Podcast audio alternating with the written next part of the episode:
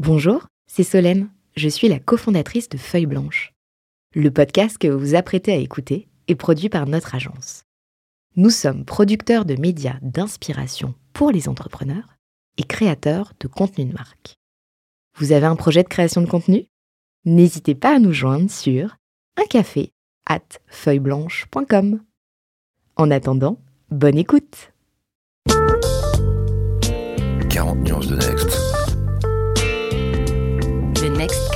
vous ne l'avez jamais entendu, animé par Olivier Mathieu et Thomas Benzazon. Ils sont 40, 40 entrepreneurs, 40 champions de la tech française. Comment sont-ils arrivés là? À quels enjeux font-ils face? Quels sont les ressorts qui les ont forgés? Je suis Thomas Benzazon, cofondateur du Brain Studio Feuille Blanche, et avec mon compère Olivier Mathieu, cofondateur de Price Minister, DG du Fonds 2050, président de The Camp et vice-président de France Digital, nous vous plongeons dans l'univers de ces entrepreneurs d'exception et les coulisses du Next 40. Ils répondront à nos questions, à celles d'invités surprises, tout comme à nos partenaires que sont La Tribune, Madines, France Digital, La French Tech et Neuflis OBC. Vous en voulez plus? Abonnez-vous sur vos plateformes de podcast préférées. N'hésitez pas à nous laisser un commentaire, à nous donner les fameuses 5 étoiles pour ensemble exploser les algorithmes et faire rayonner les entrepreneurs. Bonjour à tous et bienvenue pour ce nouvel épisode de 40 nuances de Next. Lors du dernier enregistrement, du moins juste après, j'ai avancé un café allongé, je crois, et avec un sucre à Olivier Mathieu.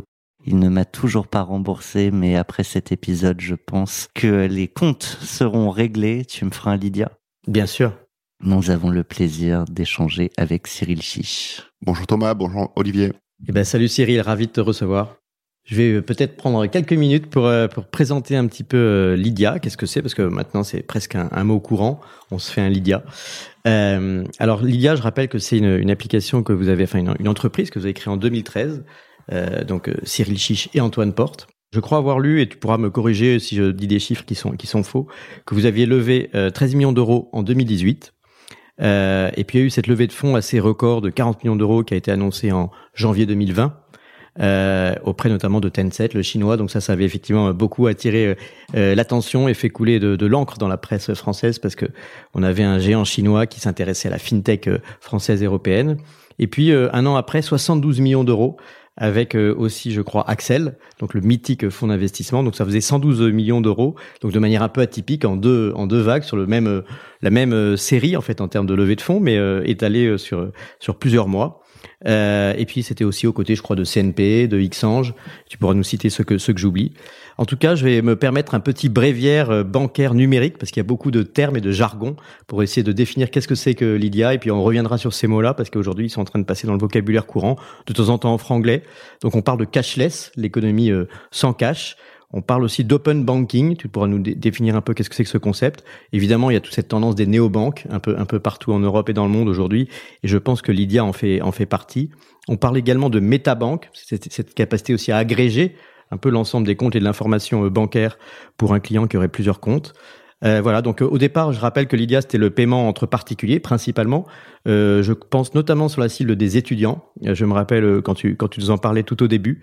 il y a également après plein de fonctionnalités que vous avez développées, la possibilité d'avoir une cagnotte, la possibilité de faire des virements automatisés, puis finalement de d'avoir l'équivalent d'une carte bancaire euh, embarquée, donc de faire du paiement euh, dans les commerces, e-commerce, etc. Vous avez aussi ajouté avec des partenaires euh, services assurance, également le crédit consommation avec United Credit, je le rappelle parce que on a fait un épisode avec nos amis Geoffroy Guigou et Charles Egli aussi de 40 nuances de Next. Donc euh, vous revendiquez 4 millions d'utilisateurs en Europe. Euh, vous avez été au UK, mais je crois que vous en êtes sorti. Et puis sinon, Irlande, Espagne, Portugal. Alors je ne sais pas s'il y a d'autres pays euh, qui sont en préparation ou qui sont lancés. on pourra parler un peu du déploiement international. Et également un partenariat qui avait été beaucoup remarqué avec euh, Tink, euh, startup suédoise qui a également levé 175 millions d'euros la même année et qui, qui vous permet aussi d'avoir accès à, à, des développements techniques que tu pourras nous décrire un peu, notamment sur ces questions d'open banking. Est-ce que c'est juste tout ce que je t'ai raconté? Tu es très bien informé. Merci. Eh bien, après toutes ces définitions, c'est euh, la définition actuelle de Lydia qui va nous intéresser juste après ce jingle.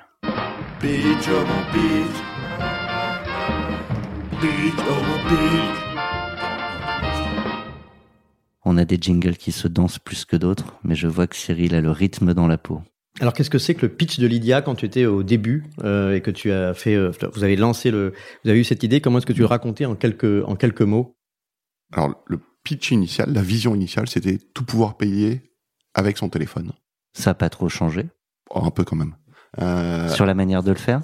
Non, et puis sur le spectre des services qu'on offre à nos utilisateurs. Donc on a commencé avec cette vision-là, et puis ensuite, pour une vision, c'est large, c'est ambitieux, par nature, ça va pas être atteint. Euh, donc il faut commencer quelque part.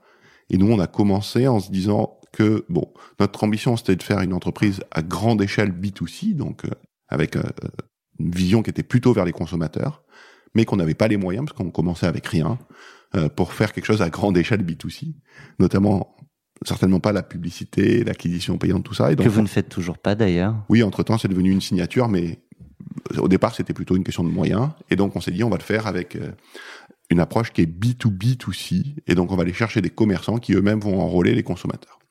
Et donc, on a conçu deux applications. Une pour des professionnels, des marchands.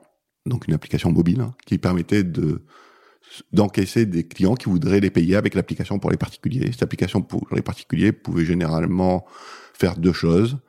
Euh, afficher un QR code de paiement qui serait scanné par les marchands ou euh, s'envoyer de l'argent entre particuliers, les fameuses transactions peer-to-peer, euh, en utilisant euh, comme moyen de paiement sous-jacent la carte bancaire et comme identifiant le numéro de téléphone, ce qui permettait de faire des transactions immédiates sans connaître les identifiants bancaires euh, du destinataire. C'était basé sur la carte virtuelle, c'est ça? Non, non, c'était basé sur le fait de, c'était, on, on agissait comme un marchand e-commerce et on, enfin, avec un partenaire en l'occurrence, Payline Monext, euh, D'accord. la carte et ensuite on débitait la carte au- à chaque paiement. À l'époque, on est toujours au début de Lydia. 2013, Ouais. Le modèle? pas de modèle. Au départ, pas de modèle. Mais en vrai, pas de modèle. Pendant longtemps, jusqu'en 2018, on n'avait pas de modèle, mais on n'en cherchait pas non plus. D'accord. Vous cherchez juste à augmenter euh, la part de marché, la pénétration chez les euh, chez les particuliers en fait. Ouais, c'est ça. On cherchait à, à, à trouver le, ce qu'on appelle le product market fit, donc montrer que oui, il y avait de l'appétence pour ça en Europe. Il faut savoir qu'on est dans un contexte qui est euh, assez ancien, hein, où à l'époque, ça faisait dix ans que tous les ans, Gartner sortait une étude qui disait l'an prochain, c'est l'année du paiement mobile. Et l'an prochain, c'est l'année du paiement mobile. Et l'an prochain, c'est l'année du paiement mobile. Ça faisait dix ans que c'était l'an prochain. Un jour, ça allait rien. vraiment arriver. La réalité, c'est qu'au Kenya, tout le monde paye avec son téléphone, qu'au Japon, qu'en Corée, tout le monde paye avec son téléphone, et que là, ça n'arrivait pas. Et donc, la première chose qu'il fallait faire, bah, c'était montrer que ça pouvait arriver. Et donc, qu'est-ce qu'on a fait quand on a lancé Lydia au, au- au grand public en juillet 2013 L'application, en vrai, on a créé l'entreprise en 2011 et on a travaillé pendant deux ans dans la, dans la cave de Limonétique qui nous sous-louait élégamment euh, quelques bureaux du 13 boulevard Rochechouart. Euh, et on a démarré en se disant, ben, on va aller voir les pros qui n'acceptent pas la carte aujourd'hui et qui sont en, en mobilité et, ou pas, et, et on va leur dire qu'ils ont plus besoin d'un terminal de carte et avec leur téléphone, ça suffit. Et en échange, ils doivent convaincre euh, leurs clients de les payer avec l'application Lydia. Donc on a commencé avec euh, ce qui à l'époque était le grand sujet, c'était les taxis qui acceptaient pas la carte. Parce qu'il n'y avait pas d'Uber, il n'y avait rien à l'époque. Oui, bien sûr. Voilà. Et donc on s'est fait jeter comme des malpropres. Mais vraiment, on s'est- on- après on s'est introduit euh, discrètement à la base arrière de, de Roissy, des taxis, ils nous ont coursés, enfin c'était une horreur. Ah bon Après, on a appelé des centaines de médecins qui nous ont même pas répondu. Et on a quand même un qui a eu l'élégance de nous dire, mais vous pensez pas qu'à la fin de la consultation, en bas de l'ordonnance, je vais marquer, vous me téléchargerez Lydia. Et on a compris que c'était pas très malin. Mhm. Ensuite, on est allé voir des ostéos. Après, on est allé voir des plombiers. Après, mais par centaines. Et en vrai, c'était une débâcle. Et les premiers qui ont signé? Et donc, on était un peu désespérés. Et là, on- vraiment, en, en septembre, octobre, je me souviens, c'était, on était, euh, parce que ça faisait deux ans qu'on, quand même, qu'on, le dépensait de l'argent à, à faire quelque chose et, on se payait pas. Et il y avait rien, quoi. Vraiment, il n'y avait pas d'utilisateur à part notre famille euh, et trois potes et, enfin, et, et ceux qui travaillaient au 13 boulevard Rochechouart. Mhm. Donc, ça faisait pas beaucoup. Euh, et puis, il y a quelqu'un qui- de l'équipe, Fred, qui nous dit, bah, venez dans mon école, on va aller voir si ça peut intéresser quelques utilisateurs et des, des, des étudiants. Des étudiants. Pour la partie P2P, en fait. hein. Ouais. Et donc on y va. Au moins on n'aura pas tout, on mettra pas tout à la poubelle. Et donc on y va et il y a une quinzaine d'étudiants qui sont là et dans la quinzaine d'étudiants, il y en a un qui, d'abord ils, sont tous fans instantanément, pouvoir s'envoyer de l'argent tout de suite pour se rembourser. euh, Ils sont coloc, ils se remboursent le taxi, la soirée, machin, une bière. Et il y en a un qui dit mais moi je suis le trésorier du BDE. Est-ce qu'on pourrait pas utiliser ça pour encaisser quand on vend des places de, pour les soirées ou des sweatshirts ou des... Parce qu'aujourd'hui, on est en galère avec des pièces, des chèques, il faut une caisse, il faut être prêt. Et là, on avait trouvé notre modèle parce que là, c'était parfait. C'est-à-dire qu'à la fois, on avait un B2B2C qui était évident dans un environnement fermé, extrêmement viral, mais en plus, on avait plus, trouvé- avec un prescripteur qui est le BDE qui incite les autres à télécharger l'application parce qu'il en a besoin. mais qui est aussi, le marchand est aussi le payeur. C'est-à-dire que Ah oui, tout le BDE, c'est aussi des étudiants. ah oui, bien sûr. Et c'est ça qui est magique. C'est-à-dire qu'il n'y a plus d'histoire d'œuf et de poule. L'œuf et la poule, c'est la même personne. D'accord. Et donc là, en trois semaines, on a nettoyé le campus. Au bout d'un mois, T'es ils quelle ob- école? Epitech. D'accord. Un mois après, ils obligeaient la cafette qui était tenue par euh, une famille à accepter Lydia en plus du cash. D'accord. Puis on a fait deux campus, trois campus, Ça a 25 été les campus, 300 premiers campus. ambassadeurs. Et on a et on a comme ça petit à petit euh, créé une viralité incroyable qui nous a amené euh, jusqu'en décembre 2015, un jour où je suis invité à, à parler dans un cours à Dauphine. Euh, et je rentre dans le hall de, de, de l'université de Paris Dauphine et, et j'entends deux étudiants un qui dit à l'autre non mais t'inquiète pas je te fais un Lydia. Et là je m'arrête, je dis excuse-moi t'as dit quoi? Et bien sûr ils pensaient que j'étais un prof parce que j'étais comment dire Plus âgé que lui. un tout petit peu. et je lui dis non, non, mais je, je suis pas prof, t'inquiète pas, vas-y. T'as dit quoi? Et il me dit non, mais je lui dis paye, je te fais un Lydia. Moi, je lui dis mais t'as dit un Lydia? Et là, il me répond mais tout le monde dit un Lydia. Et moi, je sais combien on a d'étudiants, de, de- d'utilisateurs à ce moment-là. On a peut-être 50 000. Donc, Mm. c'est- ridicule. Il y en a même pas toute la fac de Dauphine, quoi. Et je je comprends qu'on a touché trois choses qui sont essentielles dans le rêve qu'on avait eu, qui sont un, il y avait un trou et on l'a re- rempli, comblé par une expérience qui est tellement pertinente que c'est rentré dans la, la vie du quotidien. T'as créé un réflexe. Ouais, c'est ça. Et donc, comme il n'y avait pas de nom, ils lui ont donné que deux. Il y a une viralité très grande puisque ça se fait sans qu'on agisse. Et trois, il y a une un imaginaire qui s'est créé. Lui il pensait vraiment qu'en Malaisie, il se faisait des Lydia, quoi. Lui, quand il dit tout le monde, dans, sa tête, c'est vraiment Ah tout ouais, le c'est monde. intéressant. Et, et alors qu'en fait, c'était- rentré dans son quotidien. Ouais, alors que c'était personne. Et donc là, on comprend qu'on a quelque chose, qu'on a exactement ce qu'on ce qu'on espérait dans nos rêves les plus fous. Et maintenant, il va nous rester à à faire le plus dur, c'est-à-dire bah, agrandir l'échelle, agrandir le spectre, parce que pour l'instant, on a quand même un usage qui est relativement limité. C'est tu peux payer des trucs à ton BDE ou rembourser tes potes. Et c'est pas mal, mais c'est pas quand même euh, un spectre très large. Alors justement, tu l'as dit, pas de business model jusqu'en 2018. Moi, déjà, j'étais persuadé que euh, vous replaciez l'argent qui était, euh, qui que c'était une partie du, du business Alors, model. on, on adorerait faire ça, mais pour faire ça, il faut être une banque. Euh, et sinon, c'est interdit par la CPR. A que les banques qui peuvent utiliser les dépôts pour en faire des crédits, d'ailleurs. Et nous, on n'est pas une banque. Et comme on n'est pas une banque, ni une néobanque, ni rien du tout avec banque derrière, eh bien, on ne peut pas utiliser ni placer l'argent qui est en dépôt. Et pour être tout à fait honnête, même si on le plaçait aujourd'hui, comme les taux des banques centrales Ça sont rapporte, négatifs, euh, ouais. On perd de l'argent. euh, Ouais, voilà, ça, ça serait pas un bon placement, quoi. Mais dans tous les cas, on- on n'a pas le droit de le faire. Du coup, 2018, c'est quoi le, le switch qui amène le modèle? Alors en fait, donc on, on repart de cette vision initiale qui était tout faire, tous les paiements avec son téléphone. Et on- pour l'instant, on, on a compris, c'est un spectre très limité, donc on veut avancer. Et on se dit, ok, c'est quoi le, le prochain produit connexe? Et là, on se rend compte que bah, on, s'en- on se rembourse. Donc je reçois de l'argent instantanément sur mon compte Lydia, mais en dehors de l'envoyer à quelqu'un d'autre ou de payer euh, dans le campus, je peux rien faire. Et donc, qu'est-ce que je fais? Ben, Je ressors cet argent par un virement, pour le coup bancaire, qui prend trois jours, pour ensuite pouvoir l'utiliser avec ma banque. Et là, on se dit, il y a un problème, en fait. Il y a Si pas de liquidité, suite, quoi, en quelque bah oui, sorte. si l'argent arrive tout de suite, il faut pouvoir le dépenser tout de suite. Et donc, à ce moment-là, on se dit, on va créer la carte Lydia. D'abord une Mastercard, aujourd'hui c'est une prepaid, maintenant c'est une Visa débit, on a upgradé le produit, D'accord. pour pouvoir dépenser l'argent que je viens de recevoir dans le réseau d'acceptation mondiale de Visa Mastercard. Et ça, ça, ça change tout, parce qu'à partir du moment où on fait ça, il nous reste plus grand-chose pour compléter la vision qu'on avait initialement. Il nous reste bah, virement, prélèvement. Et donc on rajoute en même temps que la carte un IBAN avec les fonctions virement, prélèvement. Et donc en 2016, Et tu peux avoir un IBAN sans être une banque? Oui, pas de problème. D'accord. Euh, et donc en, en 2016, on a cette vision, et en 2018, c'est disponible, et on a fini la vision initiale. C'est-à-dire, on peut faire tous les paiements du quotidien avec Lydia. Et ça, c'est assez rare, parce que normalement, une vision, c'est un truc qu'on n'atteint jamais. Et nous, d'un point de vue produit, alors pas d'un point de vue euh, taille de la base, euh, géographie, tout ça, mais d'un point de vue produit, on avait terminé, vraiment. Et c'est là qu'on s'est dit, OK, finalement, maintenant, ce qu'il faut, c'est qu'on fasse basculer les usages du fameux je te fais un Lydia, et c'est fort quand la marque est devenue un nom commun pour faire changer ce, que tu représentes dans la tête de tes utilisateurs, c'est assez compliqué. Et donc à ce moment-là, on commence à travailler sur Lydia comme un compte de dépenses. Le compte principal de dépenses. Mais ça prend encore du temps, on est encore en train de travailler dessus aujourd'hui.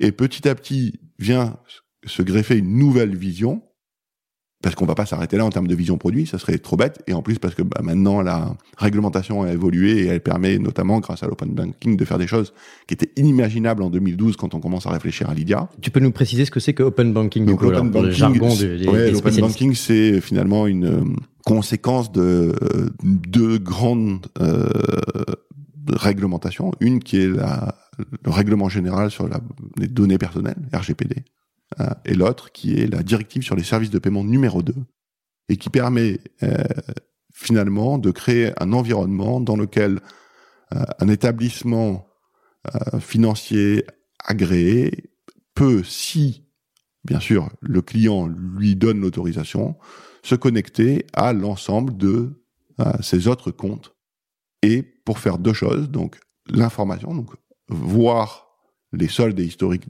de comptes et l'initiation de virements, c'est-à-dire la possibilité d'initier des virements à partir d'un compte tiers depuis euh, l'application. Donc aujourd'hui, par exemple, depuis Lydia, je peux voir le solde de mes différents comptes en banque, je peux voir l'historique des transactions et je peux aussi, et c'est moi par exemple ce que je fais tous les mois, pour payer mon loyer, j'ouvre l'interface de Lydia et je déclenche un virement depuis mon compte BNP vers le compte bancaire de mon propriétaire. L'argent ne transite jamais par Lydia, Mais l'instruction est donnée à partir de Lydia. Exactement.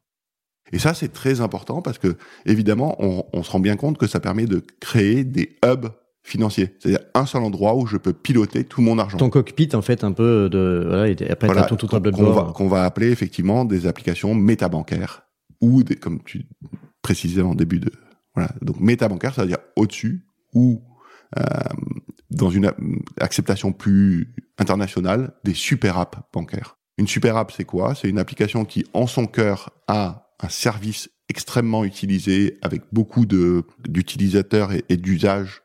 Euh, et donc chez nous c'est le compte de paiement. Et autour de ça, un certain nombre de services connexes qui peuvent être financiers ou pas. hein. Euh, on voit bien que bah, dans les grandes super apps bancaires, les plus grandes, c'est effectivement la Chine avec euh, WeChat Pay notamment de Tencent, où on va pouvoir euh, réserver des avions, euh, prendre des VTC, réserver euh, des, des chambres d'hôtel et, plein d'autres services, mais aussi bien sûr des assurances, des crédits des- de- et de toutes sortes de services financiers, d'investissement, de l'épargne. Et donc, c'est ça qu'on est en train de construire aujourd'hui avec l'IDEA, c'est ça la, la seconde étape de la vision, et, et c'est permis par l'évolution de la réglementation, mais aussi parce que nous, on a appris et, et qu'on s'est rendu compte des possibilités qu'on ignorait au début, parce qu'on quand on a commencé l'IDEA, ni Antoine ni moi n'avions la moindre idée de ce que c'était que les paiements. Antoine Porte, ton associé. Exactement. Tu as évoqué euh, WeChat Pay, c'est euh, c'est ce que vous avez en ligne de mire en vous disant on va faire la même chose en Europe. Euh, Il y a une vision qui est peut-être un peu différente euh, chez Lydia? Fallait peut-être aussi pour préciser qu'à partir du moment où c'est Tencent qui est aussi investisseur chez vous, est-ce qu'il y a une vision spécifique de synergie entre, entre le monde chinois et le monde européen, entre WeChat Pay et, euh, et, euh, et Lydia? Non. Non, non, clairement non. Euh, Tencent agit chez nous comme un VC traditionnel, un grand VC. Donc c'est actionnaire euh, financier, mais pas de synergie euh, technologique. En tout cas, pas, pas d'obligation de ni de contrat de, de, de cette nature commerciale ou technologique ou stratégique. Mais en revanche, comme tout bon grand VC, quand on leur demande est-ce que vous pouvez nous mettre en relation avec dans le groupe Tencent les gens qui ont fait cette partie-là parce que ça nous intéresse, parce qu'évidemment ils ont une expertise qui est extraordinaire. Ouais. Non seulement ils ont monté une super app bancaire, mais ils l'ont monté à l'échelle d'un milliard d'utilisateurs. Donc, même en termes d'infrastructure, de gestion de la fraude, enfin, de, de te- tenir la charge, il y a des jours, ils font enfin, plusieurs milliards de transactions dans la journée. Euh, c'est, c'est- enfin, Ouais, donc, c'est fou. donc c'est, on a beaucoup à apprendre d'eux. Il faut être très humble. Nous, on a, tu disais 4, en vrai, on est plutôt proche maintenant de 5 millions d'utilisateurs, mais entre 5 millions et 1 milliard, l'échelle, bon voilà, c'est fois 200. Donc on a énormément de choses à apprendre d'eux. Bien sûr que il serait vraiment fou de vouloir copier-coller. Ça n'a aucun sens. L'environnement, Pourquoi? bah, l'environnement bancaire là-bas euh, est pas du tout le même. L'environnement euh, réglementaire est pas du tout le même. La culture est différente et on le sait, l'argent, la banque, c'est quelque chose de profondément culturel. Et c'est vraiment local. C'est pour ça qu'il n'existe pas de banque mondiale. Il y, a une, il y a une banque qui s'appelle la Banque mondiale, mais de banque à échelle mondiale. Ce qui existe, c'est des banques multilocales. Ouais, Même si on prend HSBC, qui est la plus grande banque au niveau mondial, la réalité, c'est que c'est une myriade de banques locales sous une même marque. La preuve, ils vendent leur banque de détail en France, Ça change rien. Ils peuvent la sortir facilement. Pourquoi? Bah, En vérité, c'est CCF. D'accord. Et donc, c'est resté CCF. Même Liban est toujours CCF. Euh, et ça, c'est très important de, de comprendre ça parce que sinon, on va essayer de répliquer la même chose dans les différents pays. Et là, c'est la recette pour l'échec. Prenons quelque chose qui, qui, nous est plus proche, parce que la Chine, c'est un peu lointain, ça fait un peu fantasmer, mais prenons deux pays qui sont vraiment très proches. Le Danemark et l'Allemagne. C'est plus proche que ça, ça n'existe pas, ils ont, ils ont une frontière Ouais. commune. Mmh. OK. Dans les faits, au Danemark, et, et honnêtement, d'un point de vue historique, géographique, ça, c'est, c'est, on peut dire vraiment, il n'y a, pas plus proche des Allemands que des Danois, euh, que les Danois. Bon, au Danemark, il n'y a quasiment plus de cash. On est dans une société qui est cashless. Euh, 3% d'utilisation du cash. Alors, c'est pas cashless complètement, mais c'est Pas loin. très marginal, une grande marginalisation du cash. En Allemagne, la grande majorité des transactions, plus de 50%, se fait en cash, y compris pour acheter des grosses Mercedes. Et donc, on comprend bien que si on va déployer le même produit dans ces deux environnements-là, avec le même positionnement, ça va pas marcher. Donc c'est vraiment des environnements culturels différents qui doivent s'expliquer par l'histoire. mais enfin, bon, L'argent est extrêmement culturel. Ouais. Extrêmement culturel. Et donc, il faut comprendre les différences de, de culture. Et ça ne veut pas dire que la plateforme technologique est différente, mais ça veut dire que la manière de le présenter, la manière de rentrer dans le quotidien des gens dépend beaucoup de Des l'environnement des- des ouais. usages de la culture. Et ça, il faut être très attentif. Tout à l'heure, Olivier évoquait euh, votre passage au UK. Mhm. Euh, J'aimerais bien qu'on y revienne, mais du coup, c'est vrai qu'on n'a pas répondu à cette question. Aujourd'hui, à date, comment Lydia gagne de l'argent?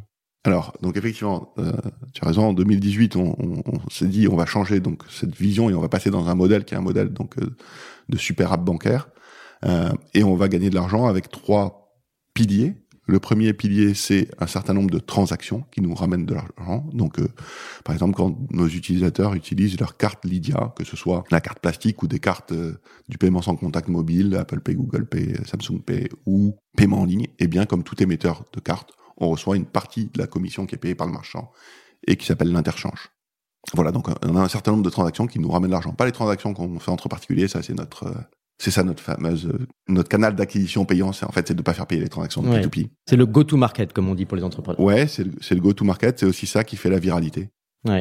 Forcément, oui, parce que quand tu as besoin de payer, tu demandes à quelqu'un, bah, est-ce que tu l'as Et si tu l'as pas, et ben, tu télécharges l'application, etc. Et, et- et c'est c'est assez fou parce qu'on euh, tout à l'heure, euh, Cyril sort on- son on- téléphone. tout à l'heure, on, ouais, on, on disait que, que c'était vraiment, c'était parti avec les étudiants, et c'est vrai que c'est parti avec les étudiants et que c'est- c'est devenu quelque chose de générationnel. Euh, parce qu'aujourd'hui, à peu près 35% des, des Français qui ont entre 18 et 30 ans utilisent Lydia. Ah oui. Donc c'est vraiment quelque chose de très très très social, sociétal, je dirais même.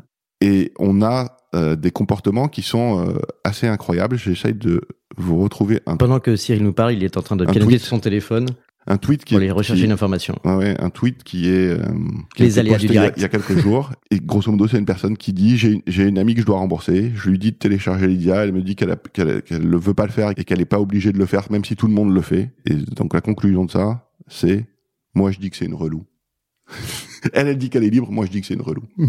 Et ça c'est incroyable parce que ça, ça dit à quel point il y a euh, un gros impact euh, de, de la viralité et, et de l'argent. Quand on réfléchit, l'argent est naturellement viral.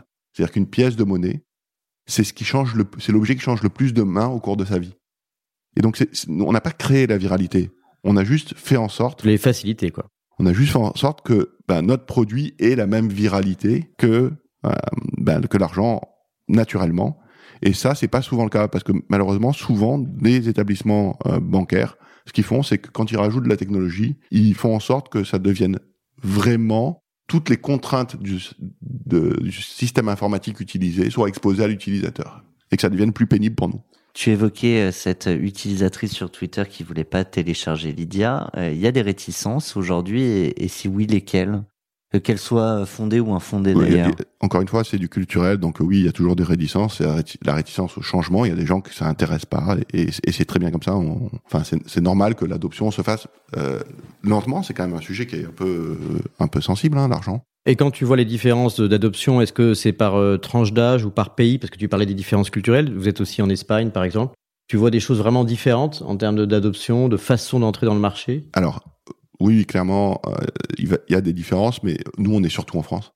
Euh, on a fait des tests dans un certain nombre de pays, ceux que tu as cités. euh, pendant quelques années et maintenant on déploie une stratégie où on a pris suffisamment d'infos on a fait très léger hein, avec un minimum viable product donc un produit vraiment allégé avec un ou pas de freelance ou deux freelance maximum juste pour prendre des enseignements et construire notre stratégie de déploiement, notre vision, c'est Eurozone et seulement Eurozone, puisqu'on a exclu UK euh, après la sortie de, de l'Union européenne. C'était cette raison qui fait que vous avez... Ah, exclusivement, parce qu'en fait, dans les tests qu'on a fait, les deux pays qui avaient le mieux répondu, c'était Portugal et UK, donc c'était vraiment un crève-cœur de, de sortir de UK. Peut-être qu'on y retournera, on n'a pas C'est une question de réglementation ou? Ouais, c'est une question de réglementation, parce qu'en fait, en, en parallèle de ça, nous, on est en train de travailler à obtenir notre propre agrément et c'est un peu de la technicité, donc c'est pas super intéressant, mais notre propre agrément en France et obtenir à la fois ton agrément en France et ton agrément en UK en, en des, des, des, chemins différents, parallèles. On était obligé de construire des, des bon voilà des, des organisations différentes euh, pour un seul pays. Ça, ça, ça avait pas beaucoup de sens économique. Et donc on a voulu se concentrer sur la, sur la zone euro. Voilà, mais euh, mais on a aujourd'hui donc une présence physique au Portugal euh, depuis mi-novembre et on va dans quelques semaines avoir aussi une présence physique en Espagne. Donc là, vraiment, voilà, on, on y va avec euh, D'accord. Une, voilà, une volonté de déploiement. plus d'investissement. Absolument. D'accord. Bah, écoute, euh, on a bien compris le, le business, le développement euh, de Lydia pendant toute cette période. Bon, et en même temps, vous avez réussi à, à lever des fonds dans une période de, de, de crise. Donc, c'est le moment de, de lancer notre petit jingle. Je sais que je vous demande de rester chez vous. Je vous demande aussi de garder le calme. Chez vous, chez vous, chez vous. Je pense que c'est important dans les moments que nous vivons. Alors on est en train de, de, sortir de la période de confinement, mais malgré tout, euh, probablement la crise sanitaire n'est pas complètement finie. Qu'est-ce que ça a eu comme impact direct sur euh, sur Lydia, en dehors du fait qu'en plus vous avez annoncé plutôt des bonnes nouvelles financières sur les levées de fonds, mais aussi dans les usages, dans la culture de l'entreprise? Qu'est-ce qui s'est passé au moment de, du confinement et de la crise pour vous? Alors ça a eu des impacts massifs, vraiment. La première chose, c'est que quand le premier confinement est arrivé, du jour au lendemain, on a perdu 75% de notre activité. Du jour au lendemain. Quand on n'est plus tous en terrasse, effectivement, moins de transactions, voilà, euh, fin moins de la vie sociale, ouais. du jour au lendemain, fin de la vie sociale, et nous, encore une fois, à cette époque-là, cœur de l'activité, transactions entre particuliers, donc transactions sociales par nature, remboursement aussi de, de finalement de la vie, euh, de la vie sociale, quotidienne, ouais. ouais. Et donc ça s'arrête, et on est vraiment extrêmement choqués. En même temps, on est quand même un tout petit peu serein parce qu'on vient de lever ces fameux 40 millions, donc on n'est pas en stress sur le cash, ce qui est déjà une bonne chose. Et on a vraiment de la chance parce que on a reçu l'argent le 7 janvier. Je m'en souviens bien parce que c'est mon anniversaire. c'est élégant d'avoir choisi ouais. ce genre-là. Je, je, je, je l'accorde. Et le 21 janvier, la Chine était confinée. Ah oui, c'est vrai. Ça, et, a commencé en janvier. Voilà. Et donc Tencent, vous pouvez plus les voir. Quoi. Ouais. Tu pouvais plus leur parler, tu pouvais plus les voir. Et ils ont, enfin, pendant quelques minutes, ils ont disparu de la, la circulation. Si ça s'était passé un mois et demi avant, on n'aurait pas pu, euh, ça, on n'aurait ah pas ouais. pu faire la levée. Du coup, pour vous, c'était une première alerte. Vous, vous voyez un peu ce qu'elle est arrivée ou comme tout le non, monde Non, pas, non, non, on n'a pas le choix. On peut rien faire là. On est vraiment, on est vraiment désemparés. Notre activité s'arrête, elle s'arrête quoi. Donc comme comme d'autres. Et donc pendant deux mois, tout le confinement, on est à moins 75% Et il y a une seule chose qui est pas à moins 75 c'est le nombre de nouveaux utilisateurs. Alors oui, ça baisse, le nombre de nouveaux comptes créés chaque jour. Ça baisse, mais ça baisse pas tant que ça. Ça baisse de 30-35%. Pourtant, avec la viralité, j'aurais pensé que c'était plutôt associé aux Et- transactions, et c'est-à-dire euh, que quelqu'un invite quelqu'un d'autre à, C'est ça. pour- et nous aussi, au moment c'était- d'une transaction. c'était notre thèse. Mais du coup, tu l'expliques On comment a ça toujours cru ça et on a toujours pensé que c'était ça. Et en fait, on se rend compte à ce moment-là que ce qui est en train de se passer, c'est que il y a une crainte sanitaire. Et le sans contact, notamment le sans contact mobile où on touche rien, devient non plus une option un peu geeky, mais quelque chose qui est vraiment utile et que les gens commencent à découvrir et à adopter, même s'ils n'ont pas beaucoup de transactions à Mais faire. vous avez fait une étude pour, ou c'était une intuition? Non, non, on l'a, on l'a vu. Et comment on l'a vu? On l'a vu parce que bah, le peu de transactions qui subsistaient commençaient à devenir des transactions qui étaient des transactions par carte, sans D'accord. contact, et Donc avec, il commençait à prendre le relais du, du P2P qui lui s'était effondré. avec une tranche d'âge qui était plus la même. Et donc là, on voit que la tranche d'âge qui commence à augmenter de la, la plus, de la manière la plus forte chez nous, c'est les 35-45 ans. Et bien sûr, petit à petit, notre... Alors ça avait commencé un peu avant. mais Et donc plutôt pour des usages de paiement euh, en ligne ou en commerce ou euh, c'est ça. En D'accord. commerce, sans contact pour les commerces Ouais. essentiels, ou en ligne. D'accord. Donc des cartes virtuelles, notamment les cartes éphémères. Donc valides pour un seul usage parce que bah, justement j'ai pas trop confiance, j'ai pas l'habitude de payer en ligne. Et donc on se rend compte qu'on est en train de changer, même s'il y a peu de transactions, c'est en train de changer doucement. Et on est quand même hyper stressé, hein, honnêtement. Euh, parce que bon, c'est bien sympathique tout ça, mais c'est quand même moins 75%. Et on a quand même un, voilà, on a le, levé sur un plan, et le plan, c'est pas un plan où on arrête de, la vie, quoi. Donc, euh, on n'avait pas prévu ça. Et à ce moment-là, on a une chance inouïe. On a un board fin avril, et on est vraiment au fond du trou psychologiquement. Fin avril, on n'a pas d'horizon de sortie. Enfin, le 20 avril, quelque chose comme ça, on n'a pas d'horizon de sortie, on n'a rien. Et Tencent nous dit calmez-vous. Nous, on est déjà sorti maintenant du confinement depuis trois semaines, et sur WeChat Pay, les activités ont repris comme avant. Il dit c'est une question de patience. Donc, calmez-vous, faites trois choses. Un, concentrez-vous sur les évolutions du produit tel que prévu. Le produit, le produit, le produit. Deux, faites attention d'un point de vue sanitaire. Faites gaffe, faites attention que les gens soient pas malades. Vraiment, mettez le paquet là-dessus. Et c'est ce qu'on faisait déjà parce qu'on était un peu, voilà, on est, on, est un peu etc. Ouais, télétravail à fond. nous, on est hyper légaliste sur tous ces sujets-là, mais tous les sujets en général. Et en plus, il s'avère que et Antoine et moi, on a deux parents médecins chacun. Donc on a un peu ce, ce biais-là. Ah, il y a quatre médecins dans, le board. on a on a ce biais-là. Euh, et enfin, faites gaffe au cash. Ne brûlez pas du cash inutilement, ça sert à rien. N'essayez pas d'accélérer l'acquisition en faisant de l'acquisition payante. soyez soyez sûr. Et c'est ce qu'on a fait.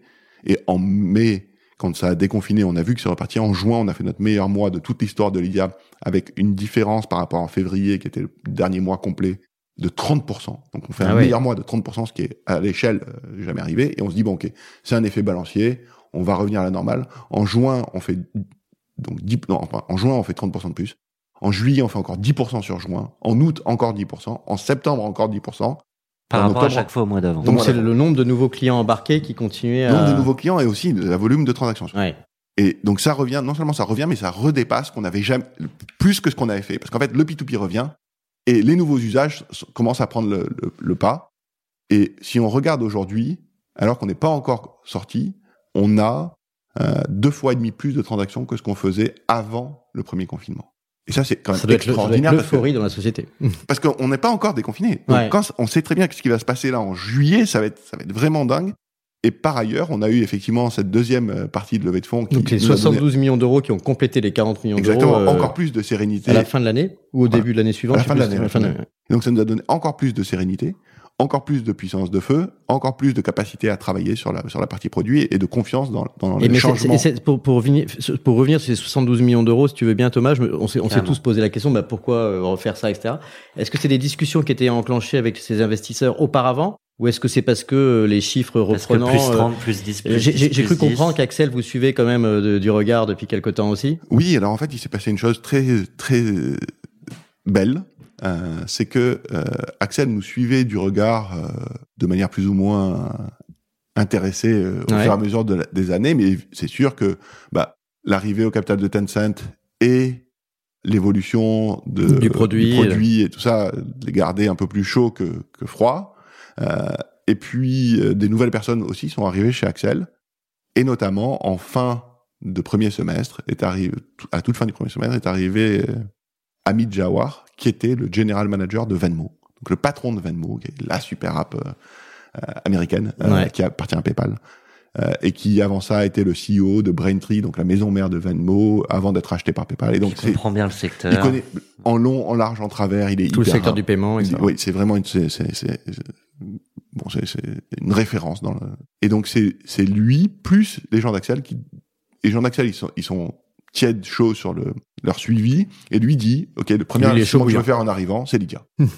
et donc, faisons en sorte que le, quand j'arrive, c'est parti. Quoi.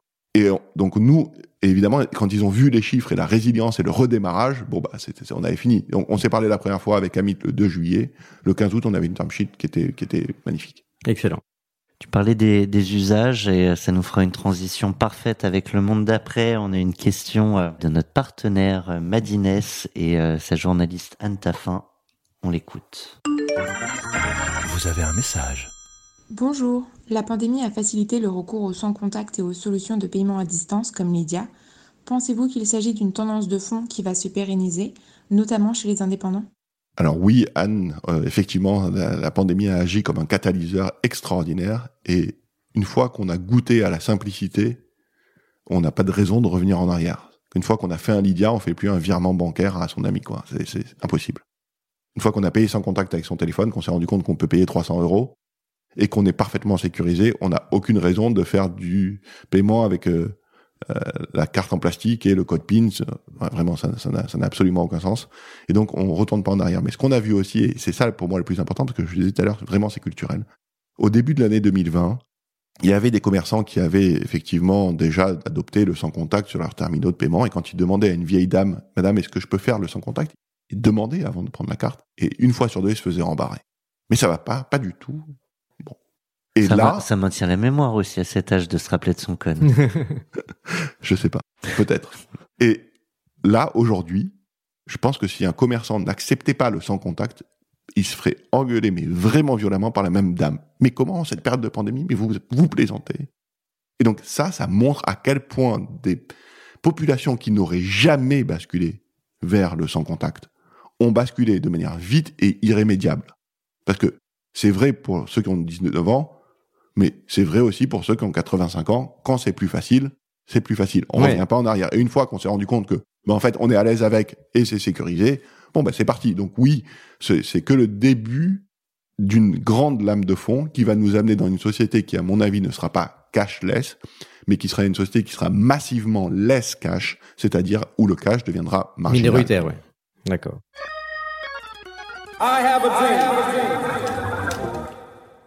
Bah écoute, euh, I Have a Dream, c'était le, c'était le monde d'après. Donc on a commencé à y entrer euh, avec la réponse euh, à la question de Madines. Et, et du coup, dans une, dans une société qui est lèche casse, euh, ou laisse cash, pardon. du coup, Je suis chez ce cher Serge. C'est un exercice de, de rhétorique. Donc euh, moins d'argent euh, liquide. Euh, selon toi, est-ce que euh, pour le coup, ça va euh, favoriser aussi votre expansion géographique internationale? Parce que tu disais que vous étiez euh, particulièrement, euh, particulièrement français encore. Est-ce que ça reste dans la ligne de mire, donc cette, zone euro que tu avais définie dans ta, vision? Et du coup, est-ce que tu peux nous, parler un petit peu du monde d'après de Lydia maintenant? À partir de maintenant, vous avez en gros le, produit qui est déjà bien développé, l'argent sur le compte en banque grâce à toutes ces levées de fonds, euh, les bonnes équipes. Qu'est-ce que c'est le, la next step? Ouais, alors on a évidemment plusieurs axes. Euh, le premier axe, c'est l'axe de développement géographique. Donc pour l'instant, on écoute tout début de la zone euro. hein. On a fait la France. La France, euh, on a fait 5 millions d'utilisateurs. fait. Ouais. Mais bon, il en reste quand même 62 millions. Donc on a encore un peu de travail. C'est important de, de- tu vois, d'être assez humble par rapport à, à ces sujets-là quand même. Et on vient d'ouvrir le Portugal, bientôt l'Espagne. Donc on va, on va déployer comme ça Lydia dans les différents pays de la zone euro. Dans ces pays, tu as des concurrents sérieux? Dans tous les pays, il y a des concurrents sérieux, parce que jusqu'à maintenant, les gens payaient. Et le principal, on, pa- on parle d'un sujet culturel, donc le principal concurrent, c'est les habitudes. C'est ça un concurrent. Aujourd'hui, quand un- quelqu'un en France ne fait pas un Lydia, c'est pas parce qu'il fait quelque chose d'autre, c'est parce qu'il fait un virement. Et néanmoins, c'est pas tout le monde qui a adopté Lydia, même si c'est infiniment plus simple qu'un virement. Moi, je trouve qu'on a une bonne, euh, une, une bonne catchline là, pour un tweet euh, de, de Cyril. Le, le vrai concurrent, c'est les habitudes. Je trouve que c'est une super mais euh, mais c'est vrai. analyse. le- le- On mais- s'est tous regardé, il y a eu un moment de silence. c'est vrai, le, Euh, le vrai Le concurrent, sage, le, sage le, le- le gourou des paiements nous, nous explique. c'est les habitudes, parce que euh, on on n'a pas aujourd'hui, un, enfin, un- pour moi, un concurrent, c'est quelqu'un qui soit ralenti, soit renchérit ta croissance. Tu vois, on peut pas dire, par exemple, que le fabricant de véhicules euh, automobiles Mahindra en Inde est un concurrent de Peugeot. Ils sont concurrents sur rien. Mais pour autant, c'est deux fabricants de voitures. Mm. Aujourd'hui, on n'a pas de concurrents qui ralentissent ou renchérissent notre croissance. Par contre, ce qui fait que notre croissance est plus chère ou plus lente, ou pas aussi vite qu'elle pas aussi rapide qu'elle pourrait être, bah, c'est les habitudes. Et changer les habitudes, ça prend du temps. Parce que ce qu'on fait, c'est un métier de confiance. Et la confiance, ça se décrète pas, ça se gagne. Mais est-ce que, si on approfondit un petit peu le- la question des, des, des, des concurrents, des intervenants qui sont un peu internationaux et qui se lancent quand même dans, le- dans le paiement, euh, euh, donc euh, des, ou qui sont déjà dans le paiement depuis longtemps, mais par exemple Apple Pay ou euh, ou, ou, ou votre, ancêtre, votre, votre ancêtre en fait PayPal que tu citais, comment tu te positionnes par rapport à eux? Apple Pay, c'est, on n'est pas vraiment, enfin, on n'est pas vraiment en phase, parce que Apple Pay, nous, on- évidemment, on est partenaire avec Apple Pay. On Ouais. utilise Apple Pay. Apple Pay est un moyen technique de communication entre le téléphone et le terminal de paiement. Mais il faut bien qu'il y ait un moyen de paiement sous-jacent qui soit enregistré dans Apple Bien Pay, sûr. en l'occurrence, une carte Lydia, pourquoi pas. Euh, en revanche, PayPal, même si en Europe et en France particulièrement, ils sont principalement connus et utilisés pour faire les paiements sur les sites internet, tu, connais bien ça. Ouais. Euh, mais c'est vrai que PayPal au départ, C'était du peer-to-peer. pay a pal, paye un pote. Mm. C'est ça PayPal, c'est Mm. du peer-to-peer. Et bien sûr qu'ils ils ont tout ce qu'il faut pour faire, euh, et avec Venmo encore plus, euh, des choses très concurrentes à ce qu'on fait. Euh, mais il y en a d'autres. Il y a Square avec la partie cash qui, on sait, arrive en Europe maintenant. Ils ont commencé un petit peu en Angleterre. Ils ont racheté une société en Espagne. D'accord. Versé. Donc on va les voir arriver. Il y en a d'autres. Et, et, et, tant mieux parce qu'en fait, on est au tout début de cette bascule vers la banque digitale, vers les paiements digitaux. Et vraiment, on est au tout début. C'est les premiers jours. Qu'importe ce qui s'est passé jusqu'à maintenant. En vrai, ça reste très marginal. Parce que tu disais aussi que vous alliez demander l'agrément. Euh, l'agrément, est-ce que tu parles d'un agrément bancaire? C'est une phase où c'est euh, un autre type d'agrément Parce que assez, je sais que c'est assez technique sur le plan administratif, mais qu'est-ce que ça changera? Paiement ou, ou, bancaire, en fait, c'est juste aujourd'hui, on le faisait en tant qu'agent d'autres établissements qui eux avaient un agrément et donc de plusieurs agents par rapport au produit. Et donc là, vous allez porter vous-même l'agrément à la fin de cette démarche. L'idée étant de, de, de, regagner un peu de flexibilité sur la partie déploiement international. D'accord. Parce que jusqu'à présent, on était un peu contraint par l'agenda international de nos partenaires. D'accord. De nos mandants, mais c'est principalement ça. Ok. C'est pas une barrière à l'entrée par rapport à d'autres concurrents. Non, non, non, pas du tout. Et alors justement, euh, tu parlais euh, de, de, Square qui a racheté une boîte en, en Espagne. Ça fait partie euh, de, la, de la roadmap de, de Lydia, la, la croissance externe? Alors bien sûr, on, on, on, on s'interdit rien on a la chance en plus d'avoir des actionnaires qui sont puissants et, qui ont les poches profondes. Voilà, les poches profondes et l'habitude aussi de, de faire des, de, construire des géants, hein, que ce soit Tencent ou Axel, bien sûr. Euh, et donc euh, on regarde de manière opportuniste euh, des sujets de d'acquisition, soit pour des technologies particulières, soit pour bien sûr de l'emprise géographique. Alors on peut racheter des boîtes, on peut euh, aussi euh, revendre la sienne. C'est, des sujets euh, qu'en tant qu'entrepreneur, tu, as dans, la tête, ou tu veux rester à la tête de Lydia, de vitam aeternam, peut-être la céder à tes enfants un jour? Alors, bien sûr, c'est des sujets qu'on a dans la tête. Si un jour tu trouves quelqu'un qui te dit non, c'est un menteur. Hein. C'est pas. Après, c'est une question de quelle est ta vision et comment tu diriges l'entreprise. Donc, il y a des gens qui créent des entreprises pour les revendre et qui le font hyper bien. C'est-à-dire, ils construisent toute l'entreprise pour faire ça et ils y arrivent. Et pour moi, c'est un grand succès parce que quand tu as une vision de départ et que tu l'exécutes parfaitement, franchement, parfait, quoi. Il y, a, rien à dire.